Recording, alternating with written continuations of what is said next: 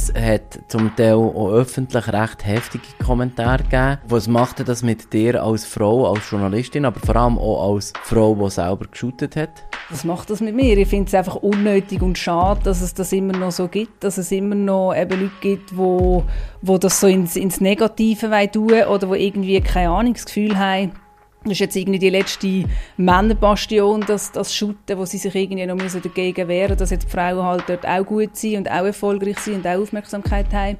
Also persönlich macht es in dem Sinne nicht etwas mit mir, dass ich traurig bin oder zur Nacht nicht mehr schlafen kann, aber ich finde es unglaublich krass und schade, dass es das in der heutigen Zeit noch gibt, dass man die Frauen nicht einfach shooten kann und das als Selbstverständlichkeit anschauen. Das ist Stereotyp. Der Podcast von SRG Insider mit dem Yves Kilchör. Hier dabei geht es um etwas mit Medien und Denkmuster, wo wir darüber reden müssen. Abpfiff zu der neuesten Folge von Stereotyp, wo wir heute über Frauenfußball reden. Ich gebe es gerade am Anfang dieser Folge zu, ich schaue jetzt nicht so mega häufig Shooten im Fernsehen, hat aber wahrscheinlich auch damit zu tun, dass noch viele Shootmatches nicht beschrieben werden für Leute, die nicht gut sehen. Aber ich interessiere mich im Fall mega für Shooten und vor allem für Entwicklungen im Fußball. Und in genau so einer ist im Moment der Frauenfußball drin. Und reden darf ich heute mit der Serena Degen. Sie arbeitet bei SRF Sport und ist selber im Juli an der Frauenfußball-EM. Schön, bist du da. Schön, dass ich da sein darf. Danke vielmals für die Einladung. Ich freue mich sehr. Und dass wir mit dir über die Frauen-EM reden können, eben Frauenfußball-EM, braucht es Frauen wirklich? Müssen wir bei den Herren in Fall jetzt auch noch eins her tun, ein Herrenfußball-EM? also von mir aus könnte man den Begriff Frauen weglassen und einfach nur von Fußball oder von mir aus auch von, von Shooter reden. Ich glaube, wenn es um ein Turnier geht, dann äh, finde ich es noch gut, wenn jetzt UEFA sagt, hey, es ist die Women's Euro und es ist der Women's World Cup nächstes Jahr, wo, wo die FIFA veranstaltet. Dort finde ich es irgendwie auch wichtig, dass das wie ein eigenständiges Produkt ist. Aber so, wenn wir jetzt einfach über Fußball und über Shooter schwätzen, braucht es weder ein Männer noch ein Frauen vorne dran, von mir aus gesehen. Und braucht es die Unterscheidung der Geschlech Geschlechter überhaupt? Oder könnte man sagen, ja, man könnte einfach von Menschen reden? Oder, oder braucht es eben im Sport gerade umso mehr, weil es halt vielleicht schon Unterschiede gibt, wie das es die äh, Frauen oder die Männer machen? Ich glaube, im Sport Sport, wenn es um Kategorien geht, quasi, dass man weiß, hey, eben jetzt ist äh, Frauenabfahrt in St. Moritz oder die Männerabfahrt am Lauberhorn oder so, das ist wie, ich glaube, das braucht es wie einfach als, als Kategorie und, und für Ranglisten etc. Ähm, es wäre wünschenswert grundsätzlich, wenn man es weglassen könnte, aber ich glaube, grundsätzlich ist es schon gut, wenn es die Unterscheidung gibt, dass man weiß, eben Frauen, Männer, einfach, dass es nach Kategorien geht. Das ist halt einfach äh, nun mal so, dass es die braucht. So. Und jetzt ist es ja gleich so, dass man viel darüber redet, eben über den Frauenfußball, gerade im Jahr, wo es die EM gibt. Wie fest geht es denn überhaupt darum, dass Frauenfußball gleich ist wie bei den Männern? Oder, oder können wir das wie, wie sagen, wir schauen das als zwei verschiedene Disziplinen an? Also ich glaube, zwei verschiedene Disziplinen nicht unbedingt, weil es ist ja immer noch die gleiche Sportart, es ist immer noch 2x11 SpielerInnen jetzt in dem Fall, oder zwei, zweimal elf Spieler. Äh, es gibt ein Ball, es gibt zwei Goal, die Regeln sind gleich. Das finde ich ganz wichtig, dass das gleich ist. Aber ich glaube, dass Frauen oder der Frauenfußball auch ein anderes Produkt ist als bei den Männern, wo man einfach auch anders kann, kann etablieren kann. So. Also am Schluss gleiche Sportart, gleiche Disziplin, aber vielleicht nachher inhaltlich, dass man auf andere Sachen schaut, wie Technik, Geschwindigkeit, Stärke. Genau das sowieso. Also der Vergleich, der elende, ich muss wirklich so sagen, der elende Vergleich, wo auch immer mal wieder irgendwie Kommentare kommen oder so, ähm, eben wo man vergleicht, hey, Frauen und, und Männer oder eben wenn es negative Kommentare sind, die es ja leider immer noch gibt, Frauen sind langsamer, sie sind, ähm, oder das Spiel ist langweilig oder sie sind, keine Ahnung, weniger starker Schuss etc. oder einfach sonstige irgendwelche Vergleiche, das finde ich doof, das finde ich unnötig. Man sagt ja auch nicht irgendwie, wenn wir nochmal zum Skifahren zurückkommen, wow, die Lara Gut-Berami oder die Wendy Hollner sind mega langsam gewesen, äh, in dem und dem Rennen im Vergleich zu einem Beat Feuz oder so. Ich meine, die physischen Unterschiede, die sind ja nun mal da bei uns Frauen. Wir sind vielleicht weniger schnell im Vergleich zu den Männern. In jeglichen Sportarten oder so, aber ich finde, das muss man wie einfach nicht vergleichen. Der Frauenfußball, der hat es jetzt in England einmal mehr gezeigt, der ist attraktiv, es ist auf Top-Niveau, das sind professionelle Spielerinnen ähm, und ich finde, das kann man eben als Positives rauskehren und muss nicht irgendwie vergleichen und ähm, blöde Kommentare machen eben im Vergleich mit, mit äh, Männerfußball, wenn wir es jetzt so nennen. Kommentare sind ein gutes Stichwort. Es hat zum Teil auch öffentlich recht heftige Kommentare gegeben ist es tatsächlich immer noch so? Merkt ihr das so beim Fernsehen, beim Radio, wo ihr jetzt über die EM berichtet habt, dass es eben immer noch sehr viele abschätzige Kommentare gibt? Du hast es schon so ein bisschen angetönt. Also zu mir selber irgendwie persönlich per Mail oder so habe ich äh, keine so Kommentare oder Zuschriften bekommen, zum Glück. Sehr selten bin ich mal irgendwie auf, auf Kommentarspalten bei uns von SRF Sport, aber eigentlich pff, habe ich das wirklich wie einfach überlesen, weil ich das A gar nicht will lesen, weil ich es unnötig finde, weil ich äh, eben finde, es ist haltlos, was die Leute dort schreiben, wenn ich es dann gelesen habe, so zwei, drei Kommentare.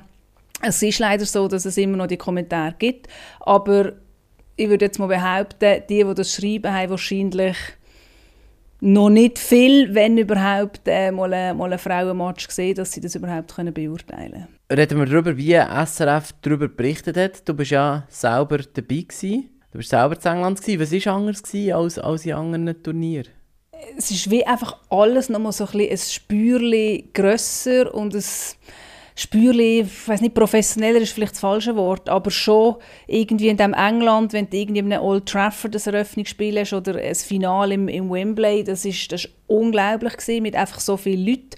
Jetzt rund ums Frauennationalteam, das wir ja zwei Wochen intensiv begleitet haben, rein jetzt von der Anzahl Medienschaffenden, die das Team wie wir eigentlich begleitet haben und, und jeden Tag an die Medienkonferenzen sind, das ist eigentlich nicht irgendwie gross anders oder so. Es hat ein paar Zeitungsjournalisten gehabt wir von, von der SRG, also mit den welschen und den italienischen Kollegen, das ist etwa gleich gewesen, aber ich glaube, so die Aufmerksamkeit, die man gemerkt hat, wie viel wir rauslösen quasi, wie viel wir machen, wie viel wir berichten. Es hat mehr Zuschauer gehabt, es hat per se jetzt nicht nur in der Schweiz Medienaufmerksamkeit, sondern überall enorm viel mehr Sichtbarkeit und Aufmerksamkeit gehabt.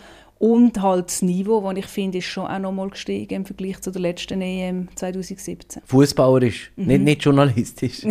das vielleicht auch, aber äh, sicher auch fußballerisch, wenn man das Match gesehen hat. Ja. Aber man muss es gleich halt auch wieder ein bisschen vergleichen und sagen, ja, es ist mehr berichtet worden als Zuschauer, aber immer noch viel weniger als bei den Männern. Das ist so. Also das ist bei uns, bei SRF so sicher, dass eine Männer-EM oder eine WM sicher grösser gefahren wird bei den Zeitungen wahrscheinlich auch Radio, aber äh, ich finde, eben, nochmal, auch dort muss man, finde ich, nicht vergleichen, irgendwie, wow, wie viele Seiten sie in einem Tagesanzeiger oder in einer NZZ irgendwie jetzt über eine Männer-WM oder über eine Frauen-EM, sondern das Produkt an und für sich von den Frauen als, als eigenständig betrachten. Und wenn man das so anschaut, kann man sagen, es ist enorm gewesen, wie viel das Frauennationalteam und, und auch die EM für, für eine Aufmerksamkeit gegeben hat. Und das ist schon sehr toll, ähm, wie darüber berichtet worden ist. Wie ist es denn mit dem Sexismus? Ist es gefährlicher, dass die Berichterstattung plötzlich sexistisch kann werden oder also, haben wir das vielleicht einfach das Gefühl? Bei uns nicht. Wir sind zum Glück nicht boulevardesk unterwegs von dem her. Hast du so Sachen gesehen? Nein, ehrlich gesagt nicht. Nein. Und es ist natürlich schon, es steht und fällt, wie es irgendwie, wie das dann jemand überbringt oder was für Geschichten macht. Aber bei unserer Berichterstattung ist ja das nicht, äh, nicht der Fall gewesen. So. Jetzt, ich selber sehe nicht so gut. Das heisst, Bilder haben für mich einen, einen anderen Stellwert. Darum äh, frage ich jetzt vielleicht ein bisschen doof. Aber ist es denn bei Frauen überhaupt heikler, sexistisch zu sein? Oder könnte man sagen, ja, das gibt es ja bei Männern auch die ganze Zeit, da geht es ja auch sehr fest um den Körper? Ich glaube im Fall nicht, dass das bei den Frauen heikler ist. Logisch gibt es Spielerinnen, die sich schminken oder irgendwie sich so, so Zweig machen, aber das ist ja allein per se nicht sexistisch. Also dann müsste man irgendwie anfangen, bei den Beachvolleyballerinnen die Kleiderordnung anders zu machen, obwohl ja die Beachvolleyballerinnen selber sagen, es sei okay, wenn sie so, so äh, knapp bekleidete Match haben. Dort finde ich es dann eher so ein bisschen äh, schwieriger oder heikler, aber im, im Fußball im Fall weniger. Es hat eine Geschichte im, im, im Blick mit Alicia Lehmann, wenn man die vielleicht will erwähnen, wo es ganz viele böse Kommentare gegeben hat, weil sie ein Bild gezeigt haben ähm, von Alicia Lehmann, so ein bisschen schräg von hinten, wie sie da steht. Und dann haben sie geschrieben, kehrt der EM oder kehrt dem Fußball den Rücken. Und dann es geheißen, das Bild sei sexistisch. Und dann musste ich sagen, ja, vielleicht, oder ja, man kann das Bild als sexistisch betrachten, man muss wissen, wenn man Alicia Lehmann kennt, A, steht sie immer so da, dass sie halt das Foodie so ein bisschen hinten rauskehrt, dass sie ein Hohlkreuz macht, sie zieht ihre Hose immer recht weit auf. Und dann musste ich sagen, hey, das ist einfach Alicia Lehmann, wie sie lebt und lebt. Und ich finde, Steffi Buchli äh, als Chefredaktorin und ihr Team, die haben nichts falsch gemacht mit dem Bild, sondern sie haben es richtig gemacht. Sie haben Alicia so gezeigt, wie sie ist. Sie haben ein Bild gezeigt, das zum Titel passt, finde ich auch immer schön. Und dass es dann so Hate-Kommentare oder so, so einen Shitstorm gegeben hat, habe ich sagen, ja, okay, ist vielleicht Lauf der Zeit, aber jetzt das als Beispiel einfach eben, dass das kann abrutschen, je nach, nach Bild, das man zeigt, das kann passieren, aber in dem Fall muss ich sagen, ja, wenn man die Spielerin so kennt, dann, dann ist es einfach so. Kommt da immer ein bisschen auf den äh, Kontext drauf an und in welchem Zusammenhang das gezeigt wird. Genau, genau. In einem anderen Zusammenhang wäre es vielleicht sexistisch gewesen. Absolut, aber es ist ja nicht irgendwie, äh, eben, also das Bild hat eigentlich nur den, den Titel untermalt in dem Sinn und eben Alicia Lehmann, sie ist so und sie gibt sich so und, und sie ist die, die Figur in dem Sinn, wo sie ist, als, als Fußballerin, aber auch als, als äh, Influencerin. Influencerin, danke vielmals. Und von dem her eben, habe ich jetzt an dem nichts nicht in dem Sinn Verwerfliches gefunden, aber man hätte es als sexistisch anschauen Also vor allem muss man auch noch sagen, sie ist nicht irgendeine Influencerin, sie ist die Influencerin, und zwar nicht nur im Frauenfußball, sondern grundsätzlich ist sie eine der grössten Influencerinnen der Schweiz, wenn nicht sogar die grösste. Ja, also sie hat, glaube Roger Federer hat, glaub, noch mehr ähm, Followers auf Instagram und sie kommt dann irgendwie mit 8 Millionen, ich weiß nicht, hat sie mehr als Sherdan Shakiri sogar oder so. Also es ist abartig, sie hat so viele Follower wie die Schweiz ähm, Einwohnerinnen und Einwohner hat und das ist schon leicht crazy, finde ich. Zeigt aber auch, was das für ein Hype oder für ein Trend ist im Moment, Frauenfußball. Ich würde gerne mit dir über das reden, aber zuerst äh, gebe ich jetzt mal dir die Chance, eine Frage zu stellen. Super. Und jetzt zu der Frage der Fragen, der Typenfrage. Also. Ich bin gespannt. Genau, ich habe mir äh, so ein eine Frage aus dem, aus dem Alltag überlegt. Und zwar, wie orientierst du dich in einem Einkaufsladen? Ich stelle mir das wahnsinnig schwer vor. Du hast gesagt, du siehst etwa 2% glaub, Schatten, mhm. wenn du näher herangehst, so ein bisschen Farbe. Aber in einem Einkaufsladen, wo ja so wichtig ist, dass man die äh, Produkte kaufen kann, wo man, wo man gerne will, wie, wie orientierst du dich da, wenn du in einen Laden gehst? Ich gehe rein und dann höre ich mal, wenn ich ihn nicht kenne, höre ich mal, ich habe einen Stock. Also der Stock zeigt quasi, wenn ich etwas reinlaufen würde. Und dann höre ich mal, wo das Kasse ist. Wenn ich den Laden nicht kenne, gehe ich in die Kasse und dann frage ich dort für Hilfe. Und dann kommt in der Regel jemand vom Laden mit mir durch den Laden mit und führt mich und ich kann dann sagen, was ich kaufen will. Ah, mega gut. Mhm. Ja. Und dann muss man einfach immer schauen, dass man das Richtige bekommt, weil ähm, erstens manchmal, äh, also man merkt halt, wie so ein bisschen die Person, die halt mit einem einkauft, hat ja eure Präferenzen. Ja. Und hast du schon negative Erfahrungen gemacht, dass du mal jemandem nicht helfen oder so?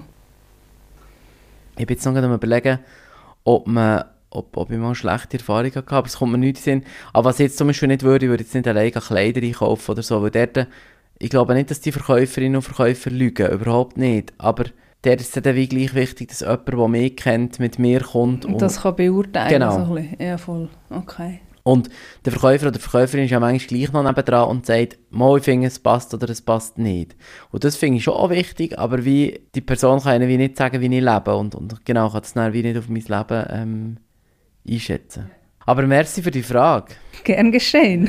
Danke für die Ausführung. Gern geschehen. Gehen wir vielleicht nochmal zurück zum, zum, zum Frauenfußball. Ist im Moment ein rechter Trend? Ist es ein Hype? Wie, wie, wie würdest du es beschreiben?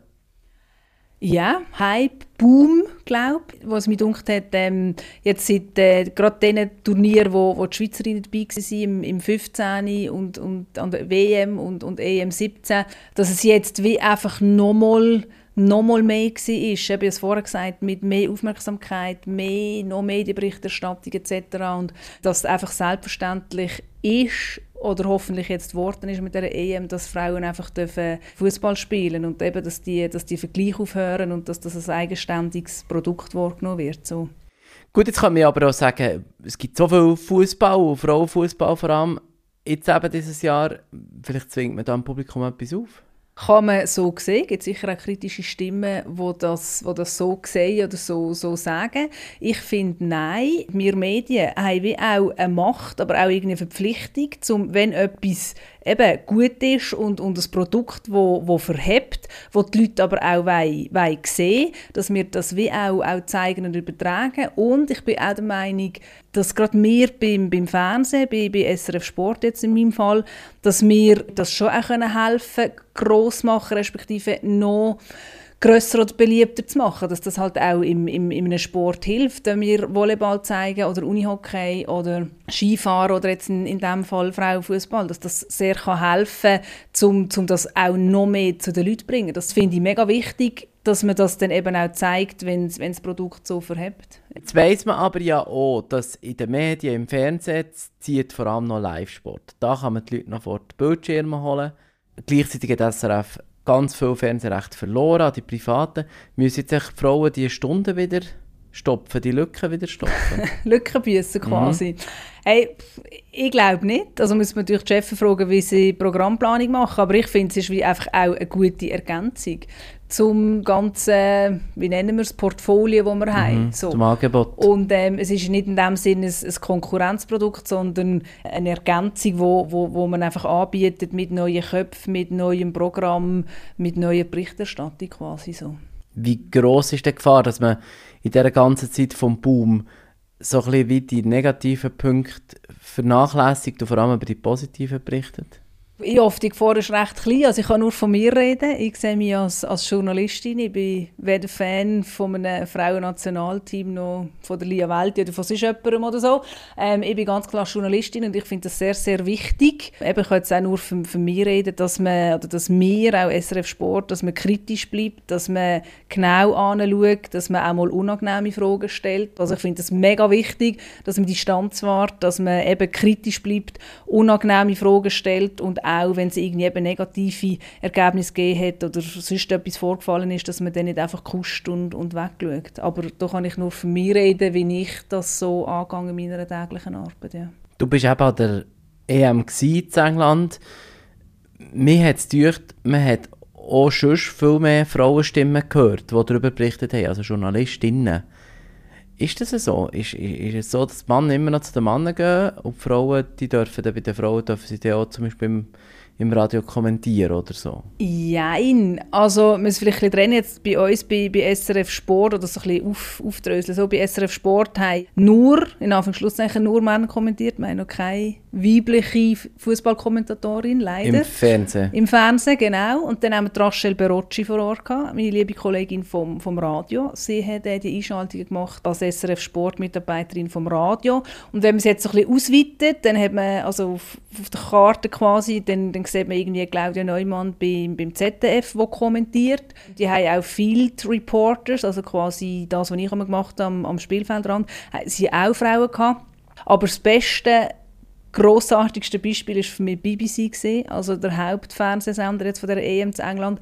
Die haben glaube zwei Experten gehabt und sonst nur Frauen, Moderatorinnen, ehemalige Nazi-Spielerinnen. Also es hat einmal ausgesehen, die sind irgendwie Moderatorin und drei Expertinnen am Spielfeldrand. Es ist, äh, es ist eine Freude gewesen, weil ich finde, hey, wenn es kompetente Leute gibt, gerade im Fußball, dann eben stellen die doch vor die Kamera oder hinter das Mikrofon. Aber auch bei den Männern, oder? Und das, ja, äh, absolut, genau. Ich habe jetzt nur auf, auf die EM mhm. bezogen, dass mir das auffallen ist, dass eben viele viel Frauen im Aufgebot waren, sogar irgendwie bei der Reihe, bei den Italienern, wo ja sonst eher männlich dominiert war, würde ich sagen. Aber äh, das ist sehr wünschenswert, ja, dass äh, die Frauen dann auch bei den, bei den Männern kommentieren wenn sie gut sind und, und Freude daran haben. Ja. Apropos gut sein und Freude haben, geben Schüttlerinnen bessere Antworten in Interviews als Schüttler? du merkst schon meine Reaktion, mhm. dass ich schnell muss überlegen muss. Mhm. Also respektive überlegen, wie ich es sage, aber ich kann einfach ganz klar sagen, wieder nur auf, auf mich bezogen, so wie ich es sehe und erlebe, ich würde sagen, zum grössten Teil ein ganz klares Ja. Sie haben sicher auch alle Medienschulungen schon. Aber Fußballerinnen sind für mich viel unverbrauchter, sie geben frischere Antworten sie sind so frisch von der Leber weg. Und das gefällt mir sehr gut, dass sie viel, viel weniger Floskeln noch bei den, bei den Interviews mit Fußballerinnen. Sie sagen auch, was sie denken. So. Gerade vor allem vor der EM, aber auch während der EM hat man das Gefühl es gibt fast alltag irgendeine Ankündigung, dass zum Beispiel Schüttlerinnen jetzt die gleichen Prämien sollen wie die Männer oder dass Unternehmen gesagt haben, sie jetzt im Fall Frauenfußball auch noch sponsern. Grundsätzlich, sage ich ehrlich, finde ich das ja alles mega positiv. Aber ist es wirklich positiv oder ist es einfach peinlich, weil es erst jetzt kommt? Ich glaube, es ist wie so ein eine Frage von, von der Zeit, dass es jetzt so weit ist, dass äh, eine Versicherung jetzt seit zwei Jahren die Liga sponsert zum Beispiel. Das waren so ein die Ersten, die wo, richtig gross drin waren. Jetzt auf, auf Liga-Ebene im Nationalteam haben wir auch eine Grossbank in der Schweiz, wo, wo seit Jahren dabei ist, wo mega wichtig ist. Aber ich glaube schon, dass jetzt eben mit dieser grösseren Aufmerksamkeit und dieser grösseren Sichtbarkeit, dass einfach viel mehr noch eben Sponsoren kommen oder Investoren, weil sie sehen, das Produkt verhebt, das ist cool cool, es ist sympathisch, es ist anders, es ist nicht so aufblasen ähm, wie, wie noch im Männerfußball. Und von dem her, hey, peinlich glaube ich nicht unbedingt, aber äh, wünschenswert und toll für, äh, für das Produkt Frauenfußball, wenn es mehr, immer mehr Leute gibt, die wo, wo sich dort engagieren so. Und das, obwohl es bei den Männern noch ein grösseres Publikum gibt. Müssen wir nicht sagen, ja, der ist so gerechtfertigt, weil dort halt noch mehr Geld drum ist. Ja, dort ist ganz klar mehr Geld drin. Das wird auch, werden die Frauen auch nie und hoffentlich auch nie, nie erreichen, diese Dimensionen. Wieso hoffentlich nicht?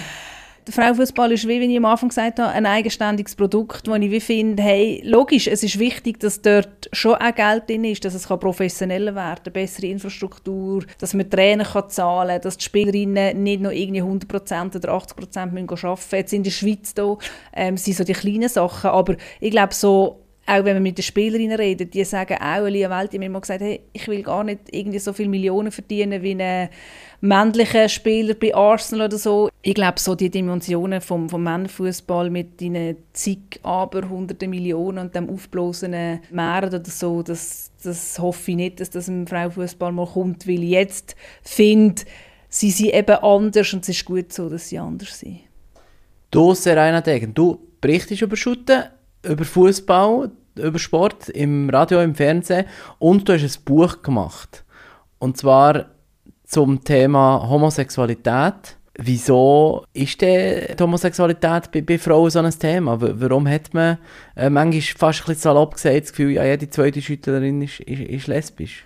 Genau, das ist ja das Klischee, das sich haltet und dort sage ich immer gerne, es sind viele Fußballerinnen lesbisch, aber nicht alle, genau. Ich glaube, ob sie jetzt Fußball spielen oder ob sie Turmspringerinnen sind oder Volleyball spielen, ich meine, es gibt überall, egal ob jetzt im Sport oder einfach außerhalb vom Sport, in anderen Sachen gibt es äh, homosexuelle Menschen. Das ist ja nichts äh, Neues in dem Sinn. Was sicher anders ist, wenn man es jetzt einfach auf, aufs Fußball oder auf den Frauenfußball bricht, glaube ich, ist es wie einfach offener, seit jeher offener gewesen. Also vor 10, 20, 30 Jahren ist es wie einfach, ich habe das Wort normal eigentlich nicht gerne, aber ich brauche es jetzt trotzdem, ähm, ist es wie einfach normal gewesen, dass die Frauen mit dem offen und ehrlich umgegangen sind und die Männer offensichtlich nicht. Also kann man niemandem erzählen, dass in der Schweizer Super League keine schwulen Fußballer gibt.